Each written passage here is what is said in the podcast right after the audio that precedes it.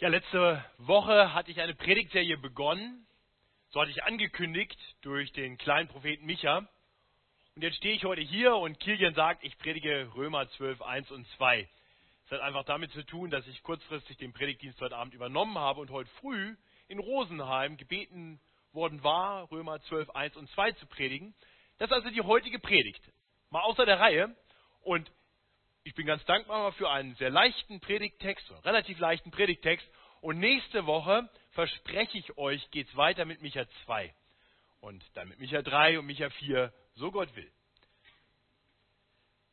Ja, was ist Gottesdienst? Was für ein Gottesdienst gefällt Gott? Und was hat das ganz persönlich mit dir zu tun? Ich denke, das sind die Fragen, auf die uns unser Predigttext eine Antwort gibt. Römer 12, die Verse 1 und 2, ein sehr kurzer und recht bekannter Predigtext. Wenn ihr mitlesen wollt, der findet sich im hinteren Teil auf Seite 184. Leicht zu finden, der Römerbrief. Wir haben im Neuen Testament erst die vier Evangelien, Matthäus, Markus, Lukas, Johannes. Dann haben wir die Apostelgeschichte, 28 Kapitel lang. Und dann kommt der Römerbrief, der erste Brief des Apostel Paulus, äh, den wir in der Bibel finden. Und dort die große Zahl 12 markiert das Kapitel und die kleine 1, die gar nicht da steht, sondern erst die 2, markiert die Verszahl. Ich lese uns Römer 12, Vers 1 und 2. Ich ermahne euch nun, liebe Brüder, durch die Barmherzigkeit Gottes, dass ihr eure Leiber hingebt als ein Opfer, das lebendig, heilig und Gott wohlgefällig ist. Das sei euer vernünftiger Gottesdienst. Und stellt euch nicht dieser Welt gleich, sondern ändert euch durch Erneuerung eures Sinnes, damit ihr prüfen könnt, was Gottes Wille ist, nämlich das Gute und Wohlgefällige und Vollkommene. Wir haben es hier also zu tun mit einer Ermahnung. So fängt Paulus an. Ich ermahne euch nun. Vielleicht könnte man auch sagen mit einer Ermutigung oder einem Aufruf. Und ich möchte diesen Aufruf betrachten mit uns in drei Abschnitten. Es gibt heute keine Predigtfolien. Das ist so einfach und der Text ist so kurz. Das können wir, glaube ich, ohne Predigtfolien gut nachvollziehen. Zuerst einmal schauen wir uns den Hintergrund des Aufrufs an. Das ist ganz wichtig. Wir wollen uns anschauen, was ist eigentlich der Hintergrund, vor dem dann dieser Aufruf kommt. Dann zum Zweiten wollen wir den Inhalt des Aufrufs genau betrachten. Wozu ruft der Apostel Paulus uns auf? Und dann drittens, da wollen wir dann schauen, wie kommen wir dahin? Was ist der Weg zur Umsetzung dieses Aufrufs? Ja, das sind die drei Punkte, also der Hintergrund, der Aufruf selbst und dann der Hintergrund oder der Weg zur Umsetzung dieses Aufrufs.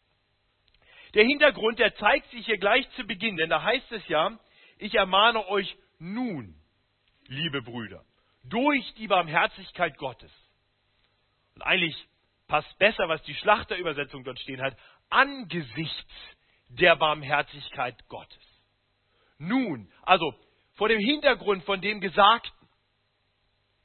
Und das hat etwas zu tun mit der Barmherzigkeit Gottes.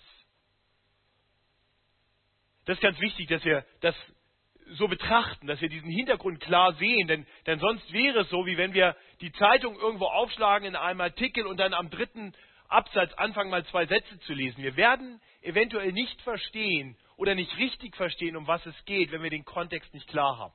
Das ist der Grund, warum ich typischerweise einfach durch biblische Bücher durchpredige. Das hilft uns genauer zu verstehen, wie sich ein Argument entwickelt. So lesen wir hoffentlich auch unsere Bibel, nicht einfach nur aufschlagen irgendeinen Vers, sondern wir versuchen den Vers in seinem Kontext zu verstehen. Und das möchten wir heute dann auch mal tun. Und von da habe ich mir vorgenommen, die ersten fünf Minuten, vielleicht auch ein bisschen weniger noch, damit zu verbringen, dass ich uns einmal durch den Römerbrief durchführe. Bis zu Kapitel 12, Vers 1. Also wenn ihr die Bibel aufgeschlagen habt, könnt ihr ein paar Seiten zurückblättern bis zu Kapitel 1, Vers 1. Denn dort beginnt Paulus uns zu erklären, warum er diesen Brief schreibt. Er schreibt ihn weil Gott ihn dazu ausgesondert hat, zu predigen das Evangelium Gottes. Und das ist das Evangelium von seinem Sohn Jesus Christus. Durch ihn hat er Gnade und Apostelamt empfangen, so erklärt er in Vers 5, um aufzurichten in Christi Namen den Gehorsam des Glaubens. Also ein Gehorsam, der aus dem Glauben kommt. Und genauso baut sich dann der Brief auf. Wir sehen erst das, woran wir glauben dürfen, und dann hören wir, wie wir nun leben sollen. Das ist der Aufbau des Römerbriefs. Dann geht die Einleitung weiter. Die endet dann in, in einer Zusammenfassung wirklich des Evangeliums in Vers 16 und 17, sehr bekannte Verse. Und dann in Vers 18, Kapitel 1, Vers 18 beginnt wirklich der erste große Abschnitt im Römerbrief. In diesem Abschnitt erklärt uns Paulus, warum wir der Barmherzigkeit Gottes bedürfen. Warum brauchen wir einen gnädigen, einen barmherzigen Gott? Und Paulus macht, macht deutlich, dass, dass Gottes Zorn über alle Welt offenbar wird. Warum? Weil wir Menschen, obwohl wir alle Gott erkennen können. Jeder Mensch sollte eigentlich wissen, dass es Gott gibt. Weil die, weil die ganze Schöpfung, diese Welt Zeugnis gibt von einem Schöpfer. Und, und doch wollen wir ihn nicht erkennen. Das ist das, was Paulus dann hier betont. Wir unterdrücken diese Wahrheit, diese Erkenntnis Gottes. Wir wollen keinen Gott haben, der uns sagt, wie wir leben sollen. Obwohl er uns in seinem Angesicht geschaffen hat, in seinem Abbild, dass wir ihn widerspiegeln sollten, wollten die Menschen nicht unter seiner guten Herrschaft als seine Abbilder leben, sondern sie wollten sein wie er. Das heißt nicht heilig, wie er ist, sondern eigene Herren. Das war der Sündenfall und das Problem war, dass der Mensch sich also von Gott abwendet und nun für sich selber lebt. Und erst einmal in seinem Zorn heißt es dann weiter in Kapitel 1, hat Gott uns dann uns selbst überlassen. Er hat uns dahingegeben, so heißt es gleich dreimal, Vers 24, 26, 28. Er hat uns dahingegeben, den Dingen, nach denen unsere korrupten, unsere rebellischen Herzen streben. Er hat uns unseren unserem Streben nach Sünde, nach falschen Dingen überlassen. Gut, das haben die ersten Leser gelesen und die Juden haben sich gefreut. Jetzt kriegen es die Heiden mal so richtig gesagt. Das sind ja die Gottlosen. Aber wir Juden, wir sind ja besser. Und dann erklärt Paulus in Kapitel 2, nein, nein. Das, ja, auch ihr, die ihr vorgeblich Gott kennt, seid nicht besser, weil eure Herzen nicht besser sind. Das heißt, ihr habt zwar eine gewisse Gotterkenntnis, ihr habt zwar das Gesetz, aber ihr tut auch nicht, was das Gesetz fordert. Das, was also wirklich hilft, ist nicht einfach nur zu wissen, was Gott will, sondern wir, wir brauchen veränderte Herzen, wir brauchen beschnittene Herzen. Dann in Kapitel 3 macht er deutlich, das haben aber weder Juden noch Heiden. Es ist zwar ein Vorteil, das Gesetz zu haben, aber es hilft uns im Hinblick auf unsere Errettung gar nichts. Und dann kommt ein sehr deprimierender Abschnitt, Kapitel 3, Vers 10 bis 20, in dem Paulus uns wirklich klar zeigt, was wir als natürliche Menschen für ein Problem haben. Es kulminiert dann in Vers 19 damit, dass er sagt, dass alle Welt vor Gott schuldig ist. Und in Vers 20, dass kein Mensch durch die Werke des Gesetzes, also durch irgendwelche guten Taten, vor ihm gerecht sein kann. Wir Menschen können vor dem Heiligen, vor dem Perfekten, vor dem großartigen Gott nicht bestehen. Eines Tages wird aber kommen, um zu richten, und das ist ein echtes Problem. Und das Einzige, was uns dann helfen kann, ist Barmherzigkeit, Gnade. Und das ist genau das, wo Paulus uns hinführen will. Er will uns zeigen, ihr braucht Barmherzigkeit, ihr braucht einen barmherzigen und gnädigen Gott. Und dann kommt in Kapitel 3, Vers 21 eine großartige Wendung. Nun aber, nun aber, ohne Zutun des Gesetzes, ohne dass ihr überhaupt irgendwas tun müsst, ist euch Gerechtigkeit widerfahren. Gott selbst, als wir nicht zu ihm wollten, als wir uns aufgrund unserer, unserer bösen, rebellischen Herzen von ihm abgewandt haben, kam Gott zu uns. In Jesus Christus. Aus Gnade allein kommt Gott zu uns Menschen. Er lebt das Leben, was wir hätten leben sollen und stirbt den Tod, den wir verdient hätten. Er opfert sich auf. Er vergießt sein Blut und zahlt damit den Preis für unsere Schuld. Er gibt sich für uns dahin. Und so kommt aufgrund von Gottes Barmherzigkeit, die Gnade Gottes zu uns Menschen. Und wir Menschen werden Teilhaber dieser Gnade durch den Glauben an das, was Gott getan hat in Jesus Christus, durch den Glauben an den Retter und den Herrn Jesus Christus. Das betont er dann durch Kapitel 4. Der Weg zum Heil ist durch den Glauben. In Kapitel 5 macht er dann deutlich, dass wir die wir Gottes Barmherzigkeit erfahren haben, darin, dass Christus sich für uns aufgeopfert hat, wir noch mehr Barmherzigkeit kriegen. Es wurde eben schon gebetet. Gott hat seine Liebe in unsere Herzen ausgegossen durch den Geist, so heißt es in Kapitel 5, Vers 5. Gott verändert uns von Grund auf. Er macht uns zu neuen Menschen. Gottes Liebe rettet uns nicht nur einmal, sie führt uns durch alle Dinge hindurch. Gott hält uns fest in seiner Hand. Kapitel 8 macht er das nochmal deutlich, dass Gottes Liebe eine Liebe ist, die uns hält. Auch in schweren Zeiten. Kapitel 6 zeigt uns, dass wir als durch Gnade vor Gott gerechtfertigte Menschen jetzt aufgerufen sind, das zu leben und den anzukennen, was Gott uns gegeben hat und, und den Gott uns gegeben hat. Das heißt, in Kapitel 6 sehen wir, dass wir durch Christus, durch das Wirken des Geistes in unserem Leben wirklich ein neues Leben haben. Wir haben neue Herzen, ein neues Leben und wir haben einen neuen Herrn. Das ist die zweite Hälfte von Kapitel 6. Trotzdem, so sehen wir dann in Kapitel 7, haben wir immer noch das Problem, dass wir immer mal wieder das tun, was unser sündiges Fleisch will. Und so haben wir diesen inneren Kampf als Christen, dass wir nicht immer das tun, was wir tun wollen. Und das könnte zur Verzweiflung führen. Das ist der Verzweiflungsschrei Kapitel 7. Wer wird mich erretten von diesem todverfallenen Leib?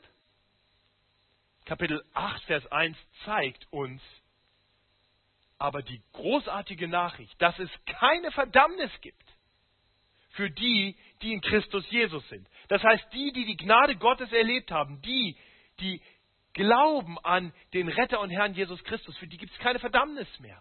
Er wird uns bewahren, selbst durch schwere Zeiten hindurch, selbst durch Zeiten, wo wir nicht mehr wissen werden, was wir überhaupt noch beten sollen. Da wird er für uns eintreten durch seinen Geist. Und so wird er uns hindurchführen bis zum Ende. Das heißt, die Barmherzigkeit Gottes ist nicht nur einmal für uns offenbar worden, als wir gerettet wurden. Sie zeigt sich in unserem Leben tagtäglich, weil Gott in unserem Leben präsent ist, weil seine Liebe kontinuierlich wirkt in unserem Leben.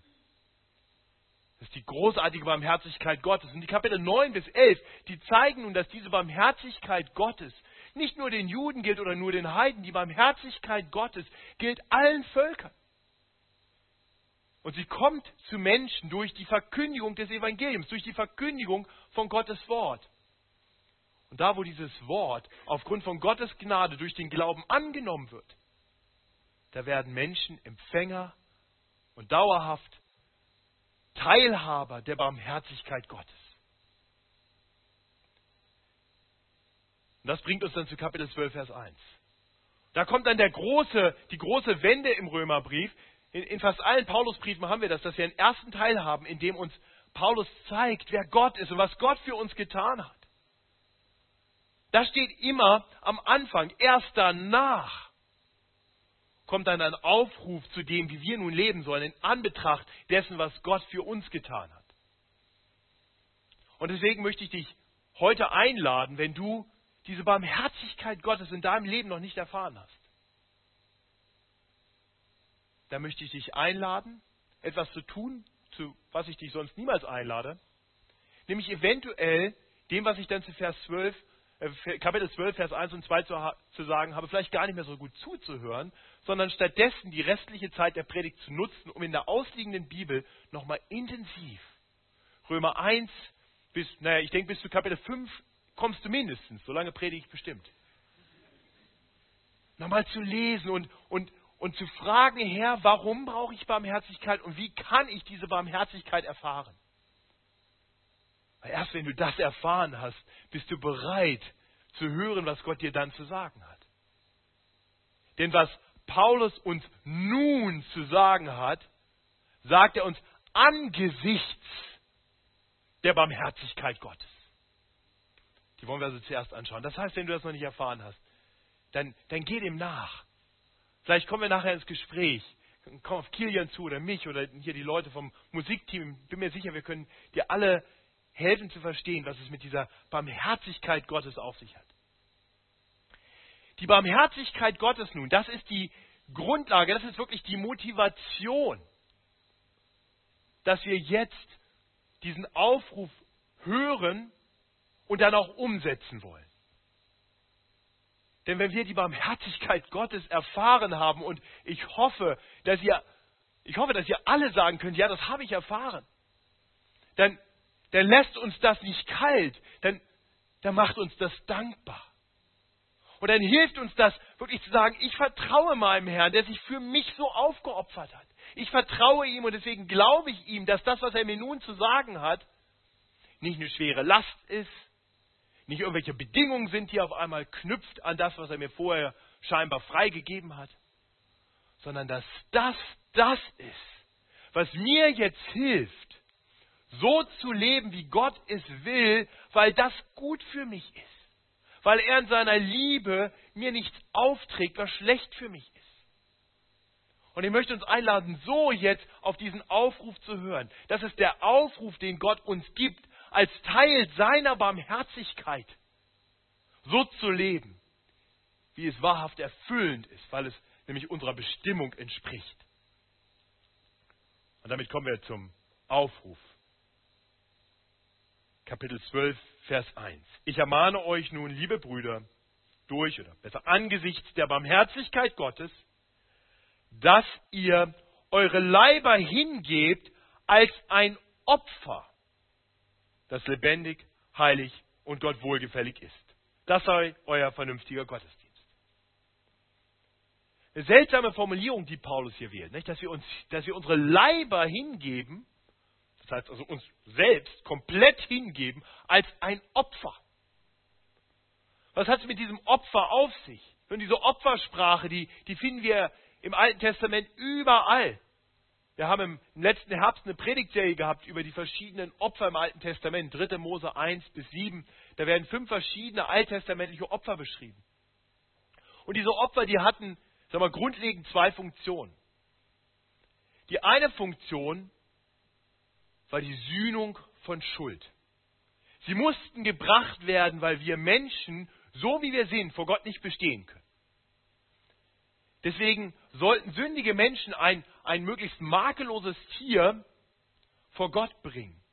Und dieses Tier sollte jetzt stellvertretend für den Opfernden sterben. Man legte die Hand auf den Kopf des Tieres, übertrug symbolisch seine Schuld und dann wurde dieses Tier getötet. Das Blut wurde vergossen, stellvertretend für die Schuld des Opfernden.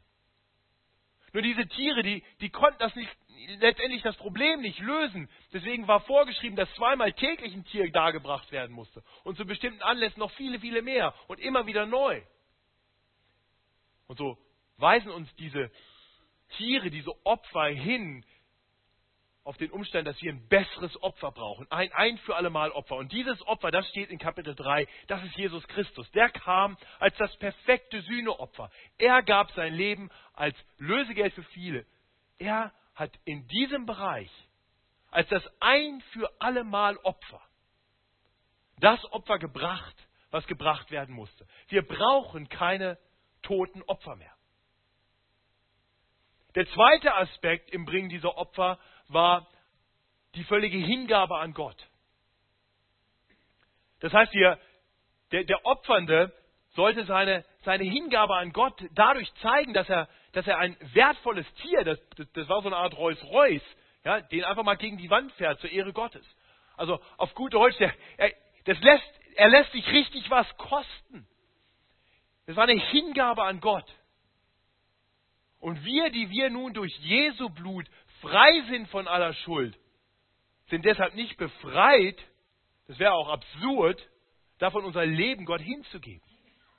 Und genau das bringt Paulus hier zum Ausdruck. Unsere Opfer sollen also lebendige Opfer sein.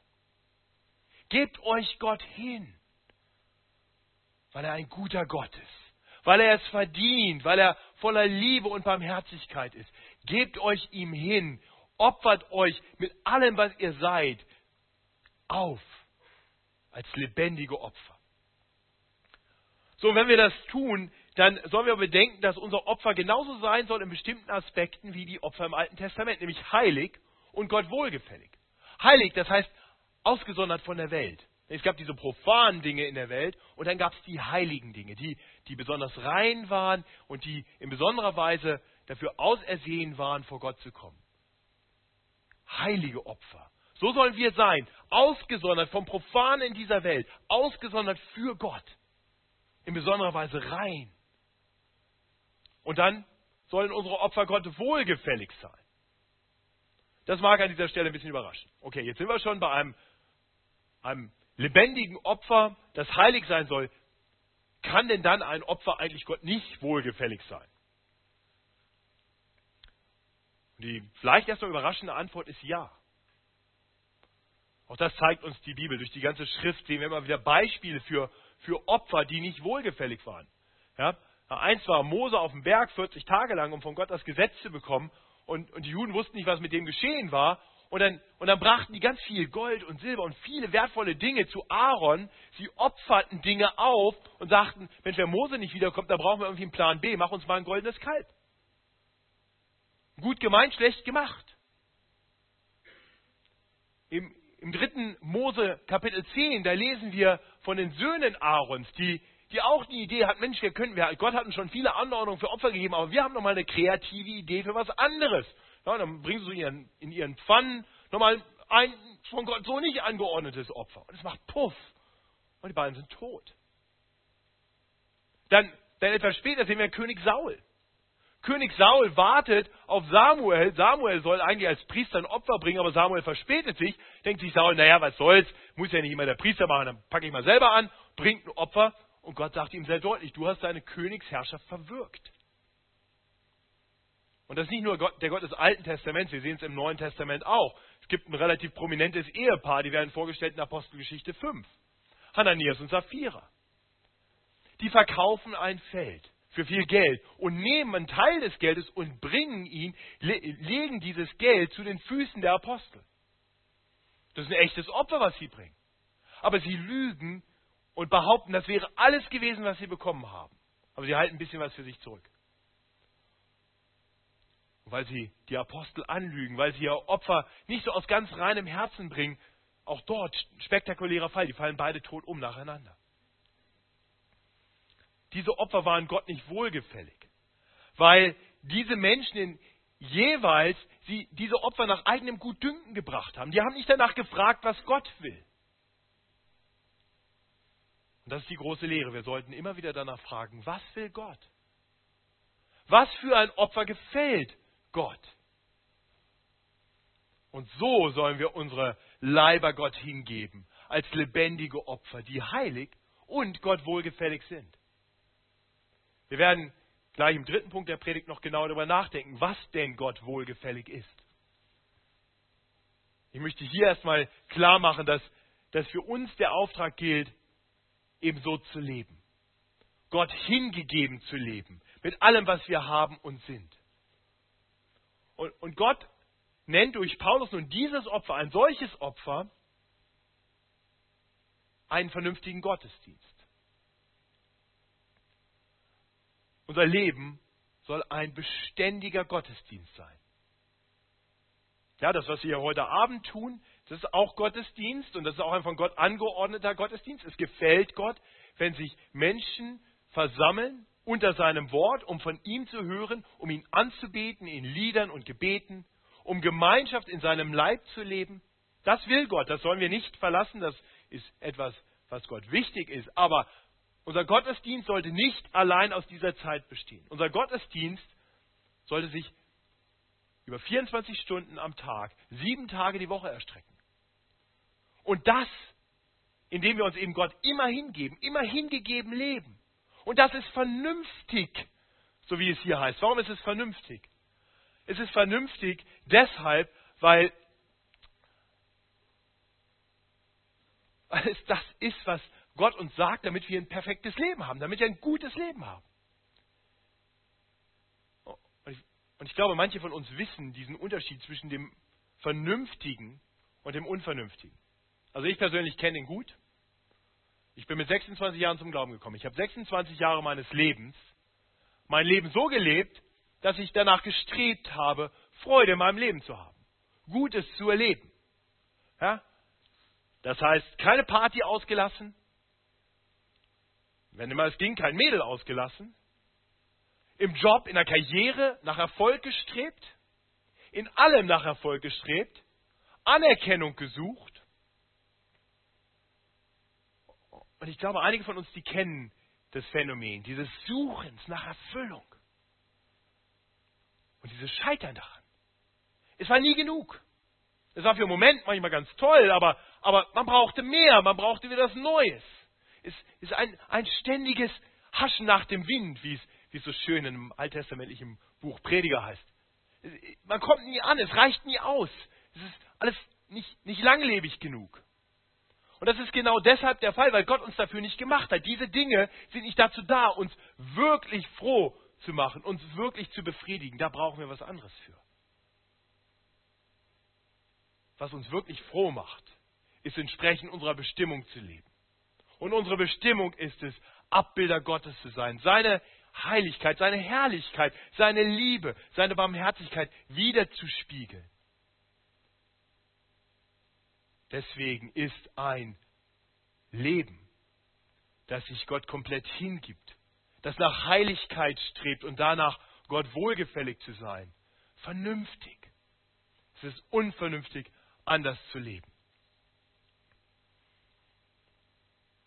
Also Zusammenfassung von Vers 1.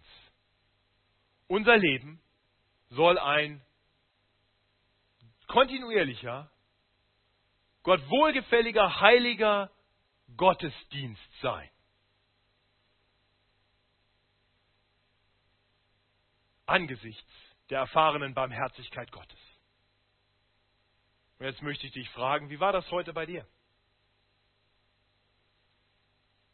Gab es irgendwas am heutigen Tag, das diese Beschreibung Gottesdienst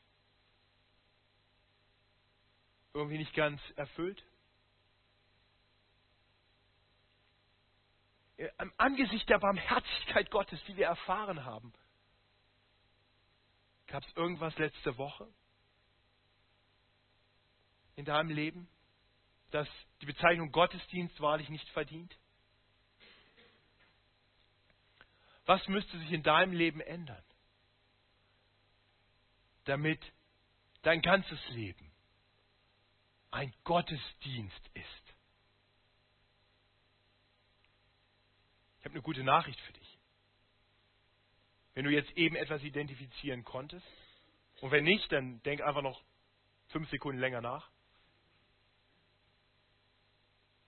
Tu das im Angesicht der Barmherzigkeit Gottes. Gott ist barmherzig.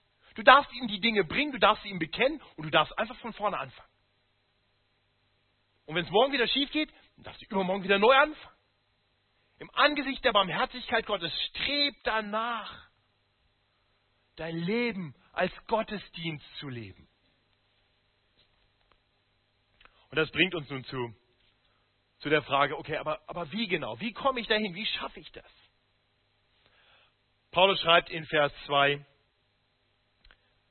stellt euch nicht dieser Welt gleich, sondern ändert euch. Eigentlich besser müsste es heißen, lasst euch ändern. Manche Übersetzungen sagen auch, lasst euch ändern durch Erneuerung eures Sinnes oder eures Denkens. Also lasst euch ändern durch die Erneuerung eures Denkens, damit ihr prüfen könnt, was Gottes Wille ist nämlich das Gute und Wohlgefällige und Vollkommene. Also da haben wir wieder das Wohlgefällige und Vollkommene. Hier haben wir wieder die Dinge, die unser Leben ausmachen soll. Das heißt, das ist Gottes Wille. Vers 1, das entspricht Gottes Willen und wir wollen dahin kommen, dass wir das erkennen, dass wir prüfen können, was denn jetzt wirklich Gott gefällt. Zwei Schritte dahin. Erstens, was wir nicht tun sollen.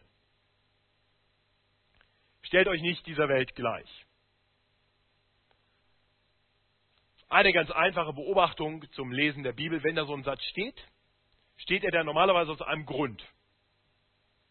Stellt euch nicht dieser Welt gleich. Steht da, weil, ja, typischerweise tun wir genau das. Wir alle. Das ist ein Fakt des Lebens, dass wir auch als Christen in dieser Welt leben. Das heißt, diese Welt prägt uns, ob wir das wollen oder nicht. Wir werden geprägt durch das, was um uns herum ist. Also ich, ich kann das sagen, als, als Vater von zwei Kindern erlebe ich das ähm, nicht immer zu meiner großen Freude. Ja? Also meine kleine Tochter, vierjährige Christy Rose, die ist mir in vielen Dingen sehr ähnlich. Und die beobachtet mich ständig. Und, und manchmal ist es nur ganz witzig, wenn sie dann auch so ausfallende Gestiken hat, wie ich sie habe. Denke ich, ach ja. Manchmal wenn sie sagt, dreht nicht so einen Stuss. Dann weiß ich, wo sie das her hat. Also im Amerikanischen gibt es das Wort Stuss nicht. Meine Frau wird das so nicht benutzen. Im Bayerischen auch nicht. Wahrscheinlich eher von mir. Sie hält mir den Spiegel vor. Sie ist geprägt durch mich.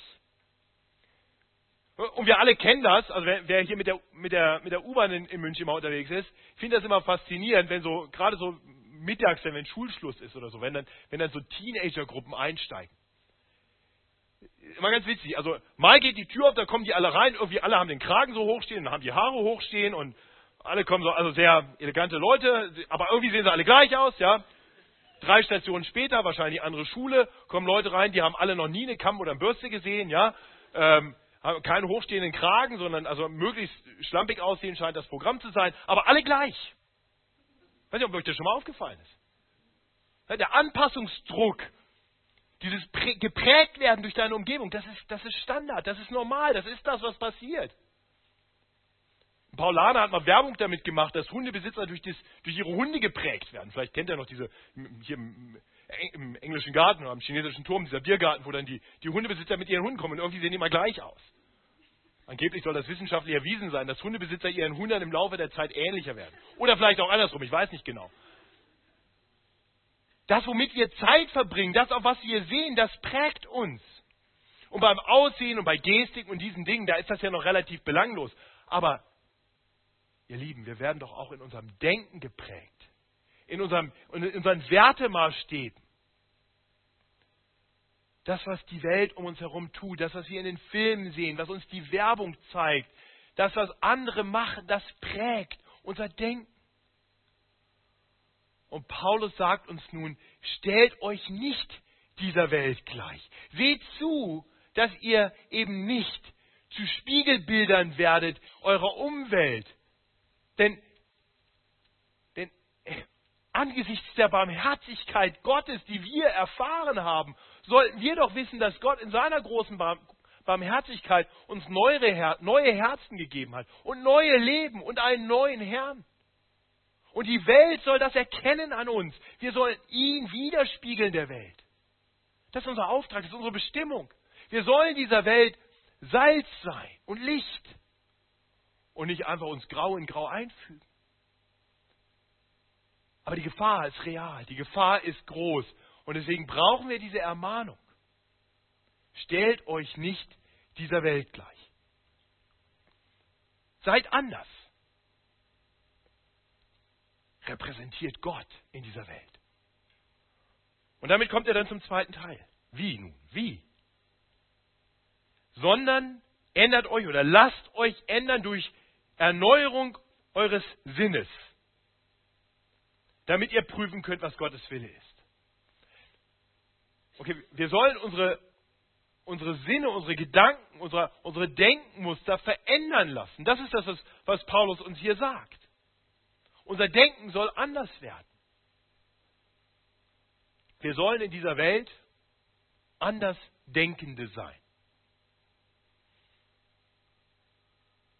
Wir sollen prüfen, was Gott gefällt. Und Gott hat uns offenbart, was ihm gefällt. Das heißt, wir, wir sollen prüfen, wir sollen Gott fragen, was ihm gefällt. Ich war dankbar für das Gebet hier vorhin, wo jemand gesagt hat, Gottes Geist ist uns gegeben aufgrund von Gottes Barmherzigkeit. Und Gottes Geist ist uns gegeben, Jesus sagt, um uns hineinzuführen in alle Erkenntnis. Um uns zu erinnern an das, was Christus gesagt hat. Gottes Geist hilft uns zu verstehen, was Gottes Wille ist. Tut er nicht, wenn wir die Bibel zumachen, sondern das tut er, wenn wir sie aufmachen. Gottes Geist hilft uns, er öffnet uns die Schrift. Dann kann Gott zu uns reden und wir erkennen, was ihm gefällt.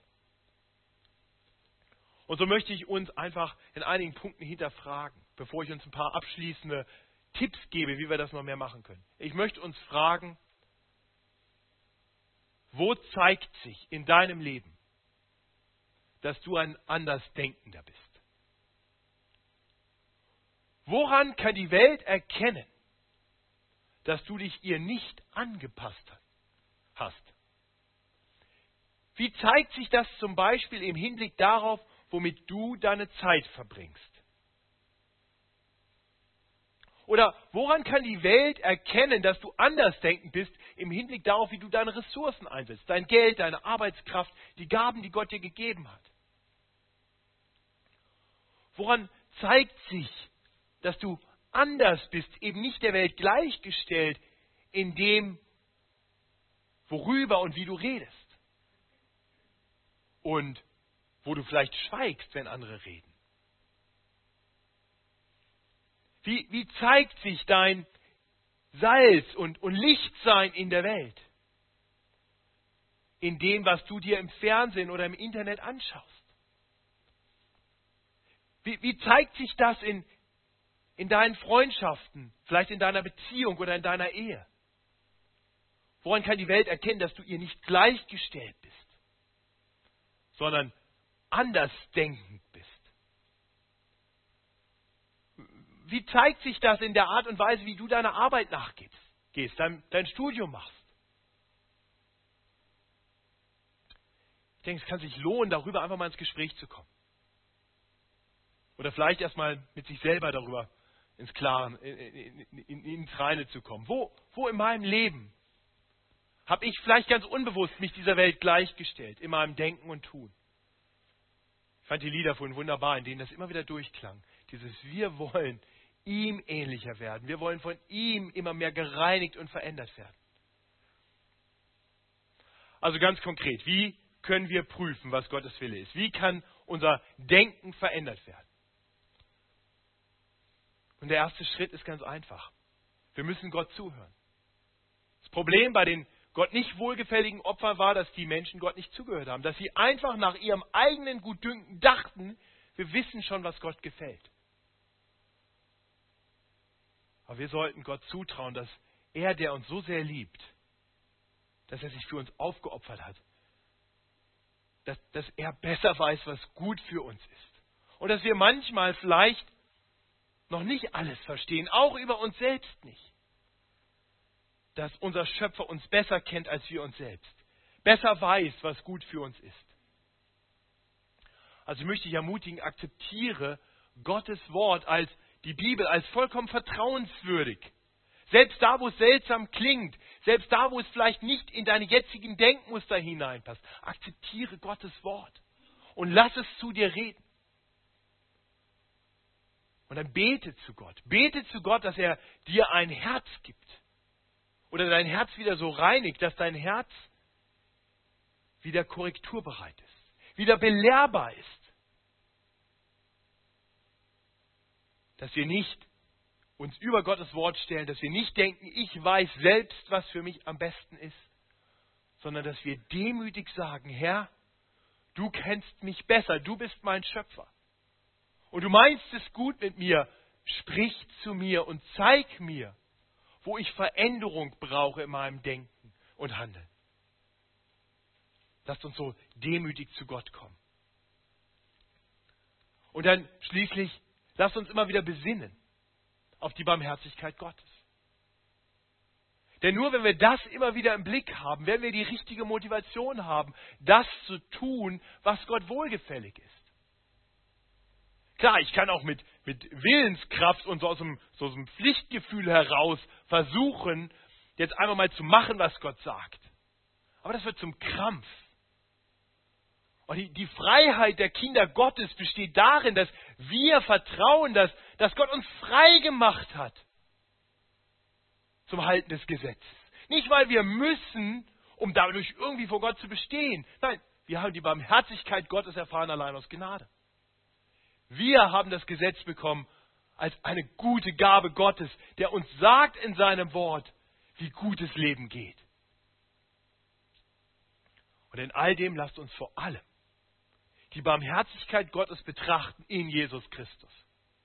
Denn in Jesus Christus wird die Barmherzigkeit Gottes für uns so sichtbar. Ich liebe die Worte aus dem 2. Korinther 3, 18 und das sind die, die Worte, mit denen ich für heute Abend dann auch gleich enden werde. 2. Korinther 3, Vers 18. Dort beschreibt Paulus die Situation, von Christen, also von Menschen, die die Barmherzigkeit Gottes erfahren haben. Menschen, die nicht mehr quasi mit einer Decke über dem Kopf rumlaufen und die Herrlichkeit Gottes nicht wirklich erkennen kann, sondern Menschen, die die Herrlichkeit Gottes erkannt haben. Die Decke ist weg. So heißt es nun. Nun aber schauen wir alle mit aufgedecktem Angesicht die Herrlichkeit des Herrn. Wie in einem Spiegel. Und wir werden verklärt in sein Bild. Von einer Herrlichkeit zur anderen. Von dem Herrn, der der Geist ist. Das heißt, was Gott uns hier zusagt, was Jesus tut, was der Geist in uns tut, ist, wenn wir auf Christus schauen, wenn wir die Herrlichkeit von Christus anschauen, wenn wir mit, mit Liebe auf Jesus schauen, im Vertrauen, im Glauben auf Jesus schauen, wenn wir seine Barmherzigkeit, wenn wir seine Liebe, wenn wir seine Herrlichkeit sehen, dann, dann hat das den gleichen Effekt wie die anderen Dinge in der Welt. Es, es funktioniert fast wie ein Spiegel. Wir werden dem ähnlicher.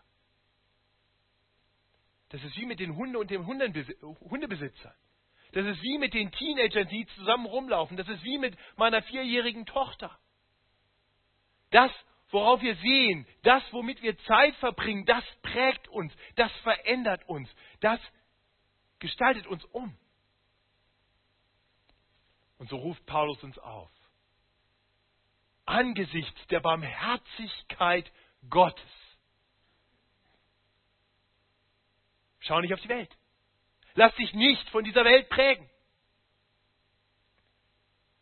Lass dich immer wieder neu erneuern in deinem Denken, in deinen Denkmustern, in allen deinem Tun und Sein, indem du auf Christus schaust, indem du ihn zu dir reden lässt und immer mehr umgestaltet wirst hinein in sein Ebenbild. Und das bringt dich dahin, dass dein Leben der Gottesdienst ist, der es immer sein sollte. Denn dazu hat Gott dich gemacht. Und ganz zurück zum Anfang der Bibel, wir sind geschaffen worden als Abbilder Gottes. Und Paulus zeigt uns hier den Weg zurück dahin, sodass unser Leben ein Gott wohlgefälliger, heiliger Gottesdienst ist. Und ich möchte dafür beten, dass das so sein möge in unserem Leben. Wir neigen. Lieber himmlischer Vater, danke, dass du ein Gott voller Gnade und Barmherzigkeit bist. Du hättest jedes Recht gehabt, dich von uns abzuwenden, als wir uns von dir abgewandt haben. Du hättest jedes Recht gehabt, uns zu belassen in, unserem, in unseren Sünden und Übertretungen. Aber du, aufgrund deiner großen Barmherzigkeit und Liebe, bist zu uns gekommen hast so gelebt, wie wir hätten leben sollen und hast deinen Tod auf dich genommen, den wir verdient hätten. Du hast dich für uns geopfert in deinem Sterben. Und du hast Tod und Sünde besiegt in deiner Auferstehung. Und du lebst. Und in deiner großen Barmherzigkeit hast du uns zugesagt, dass du bei uns bist durch deinen Geist. Oh Herr, deine große Barmherzigkeit, die hört nie auf. Wir erleben es tagtäglich und wir brauchen es tagtäglich. Danke, dass du treu bist und uns immer wieder neu unsere Schuld vergibst. Da, wo wir uns haben von dir wegführen lassen durch die Dinge dieser Welt.